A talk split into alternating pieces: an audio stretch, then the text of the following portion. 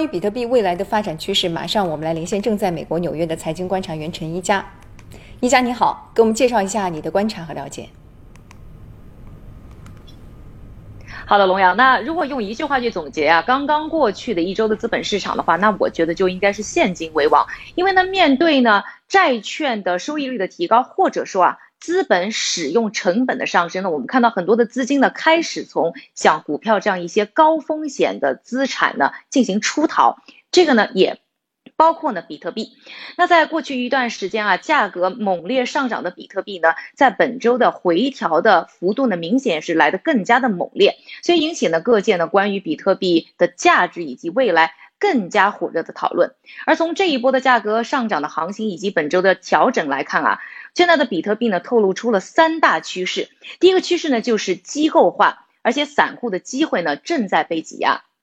这个机构化的第一个体现就在于有更多的公司呢开始呢把比特币作为他们呢资产配置的一部分。这个呢主要是看中的比特币，因为呢有限的供应量，所以天生的透露出来的可以对抗通胀方面的一个特征。另外呢一个。呃，机构化的体现呢，就是有更多的一些专业机构呢是加入到了比特币的生态当中。那在去年九月份的时候啊，全球呢投资比特币等数字资产的基金呢就已经超过了八百个。那现在呢还在不断的提高，特别是在二月份的时候呢，全球最大的资产管理公司 BlackRock 还宣布，他们有两只基金开始可以投资比特币了。另外，像高盛这样的顶尖的投资机构呢，也在今年宣布将要开始呢。比特币托管等等一些相关的服务业务，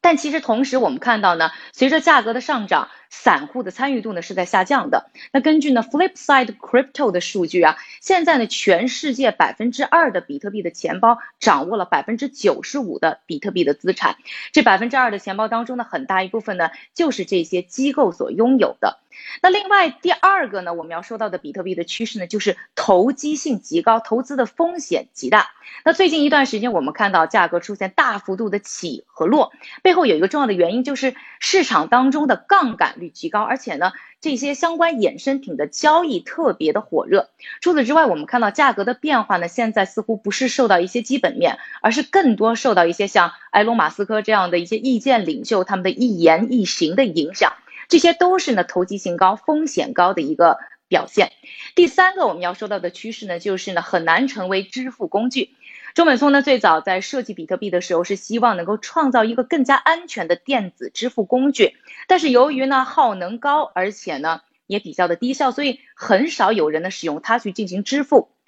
现在在美国有上千万个注册的公司，但只有呢两千多个呢是接受比特币作为支付的，而且有约呢五分之四的呃比特币的持有者呢是对比特币长期持有的，也就是说呢更多人是看中了比特币的一个储值的价值，而不是它呢作为支付的一个工具。现在呢，比特币的发展呢，确实在近期呢是出现了非常明显的向前的一个态势，但是呢，应该说呢，还没有一个主要的经济体呢对于比特币做出呢明确的监管，这将是比特币呢发展其实一个最大的障碍，也可能是比特币市场的一颗定时炸弹。